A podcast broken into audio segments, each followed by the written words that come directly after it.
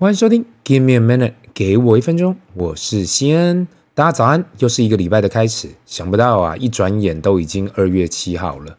今年呢，不知道是否因为农历新年过得比较早，所以感觉日子过得特别快。看着手上的行事历啊，真的一堆事情在忙。没想到 Q One 一下子就过去了一半，还没有足够的时间准备，就已经着手经营 Q Two 了。有小朋友的时候啊，他会跟我抱怨。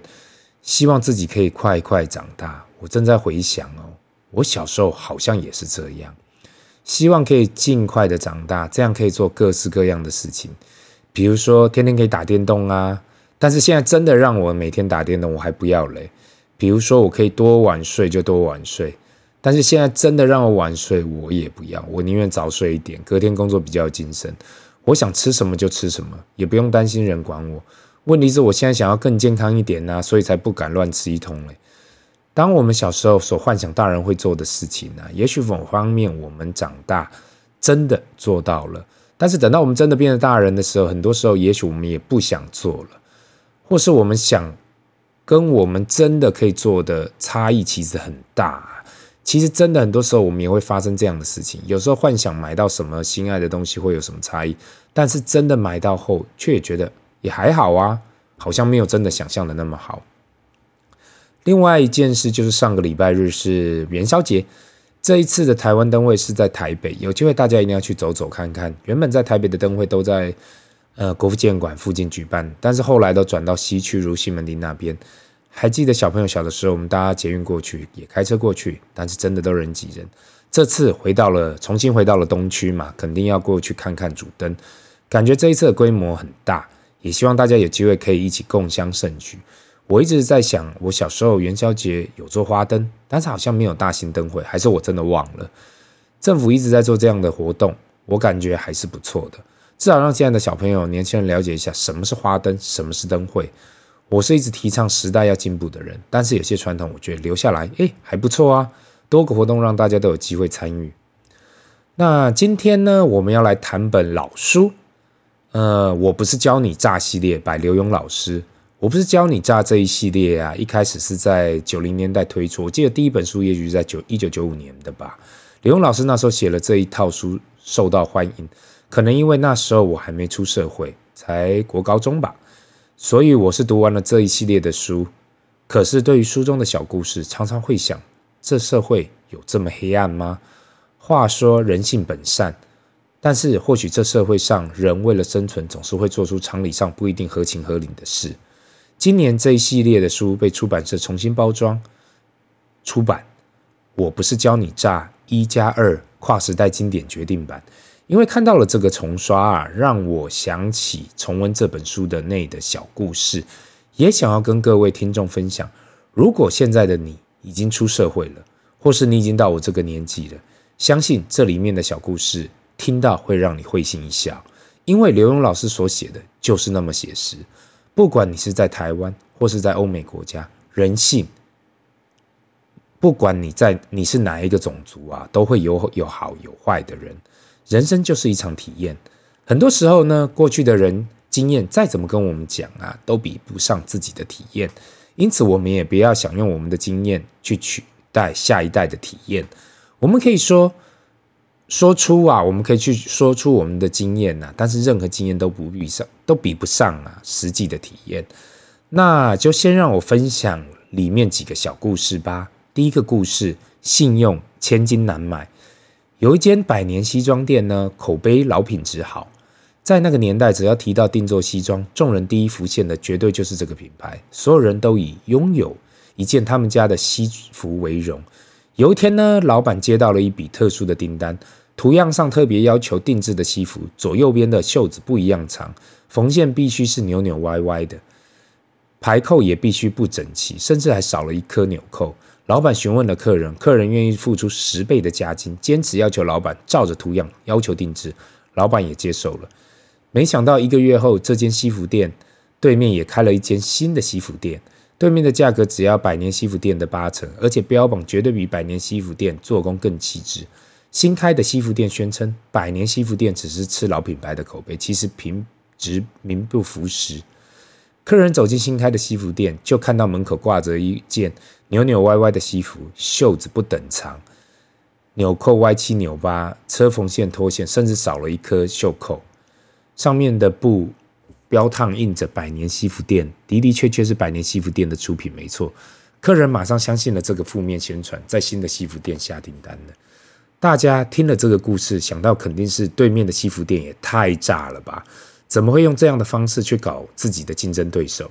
话说回来，每个厂商应该要对自己的品质有所兼顾，不管客户说或是出多少钱，品质一定要顾好，不能够妥协。一旦妥协，过去所有的努力都有可能一夜之间就破灭了。再说一个故事，故事二：说话的艺术。部门主管升迁，大老板考虑了两个人选。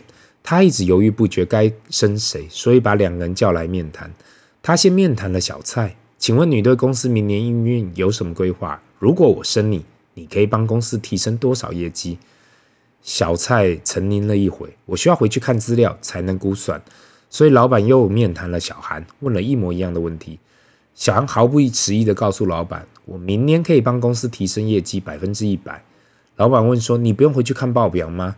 小韩露出笑容，拍着胸脯道：“所有的资料都在我脑海里，升我，公司发大财。”隔天，小韩看完报表回来报告老板：“今年的环境不好，今年的大环境不好。如果我当主管，我最多可以保本，让公司不至于亏损。”老板脸都绿了。小韩搬进了主管的大办公室，小蔡毅然离开。但一年过去了，业绩不但没有提升百分之一百，反而下跌了五十 percent。老韩把小韩叫过去。你是怎么搞的啊？这不能怪我啊！全球景气低迷，客户都取消订单，加上竞争对手恶意竞争，我想真的不适合这个位置。还是你叫我回去做业务？主管另选高明。小韩用力喊冤。这时候你想，小韩这呃，老板真的可以叫小韩回去做业务吗？把小蔡升上来做主管吗？不行。当时竞争主管职失败后，小韩就离职去对手的公司了。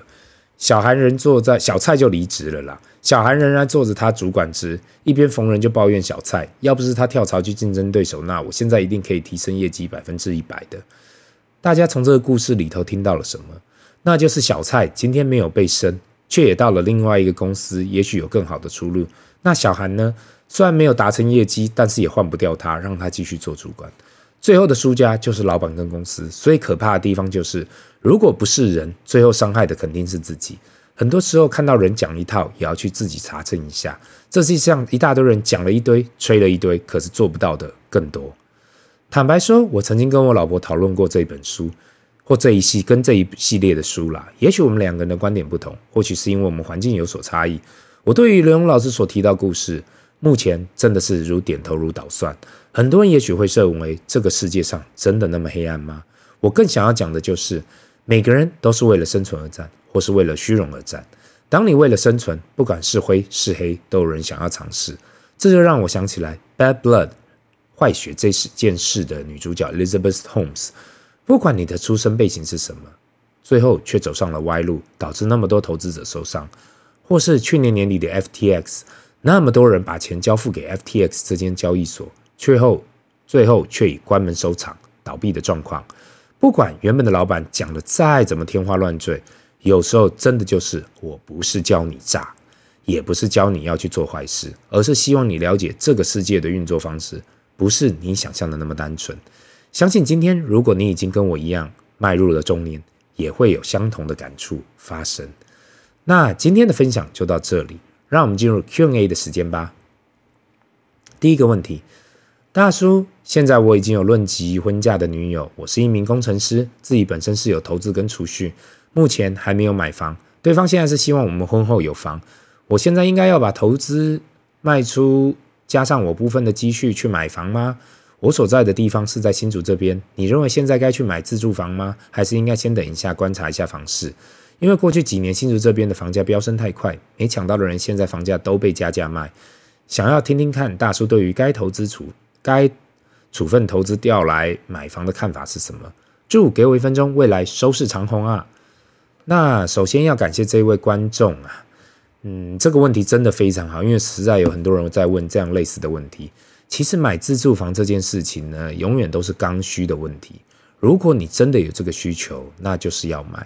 每个人都希望自己可以买在最低点的时候，买到自己真的想要的房子。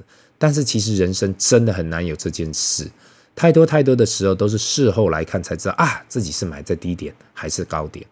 我唯一能做啊，就是如果是自住房是有刚性需求的，那就要去找自己现在最适合的预算跟条件的房子。另外一件事情呢，很多人梦想中的房子跟自己的预算是有差异的，所以除非除非啊积极主动的去看房，其实不太会知道到底自己的预算可以买可以买什么样的房子。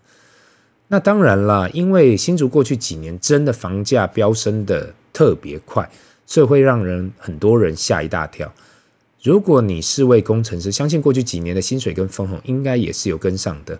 唯一唯一能够的建议啊，就是不要超过自己的预算，因为如果每个月抓得太紧啊，那某方面工作跟投资上出了问题，会有很大的压力来去支付贷款。我相我希望每一个人都要记住这一点，因为过去我看过很多人呐、把自己的预算抓到紧绷，使得诶，也许一下工作不不顺，或是投资不利，就导致呃贷款几乎缴不出来。所以这一点，我希望每个要买自住房的人都需要去参考这一点。那我希望以上的意见呢，能够帮助到你。这里是 Give me a minute，给我一分钟，我们下次见，拜。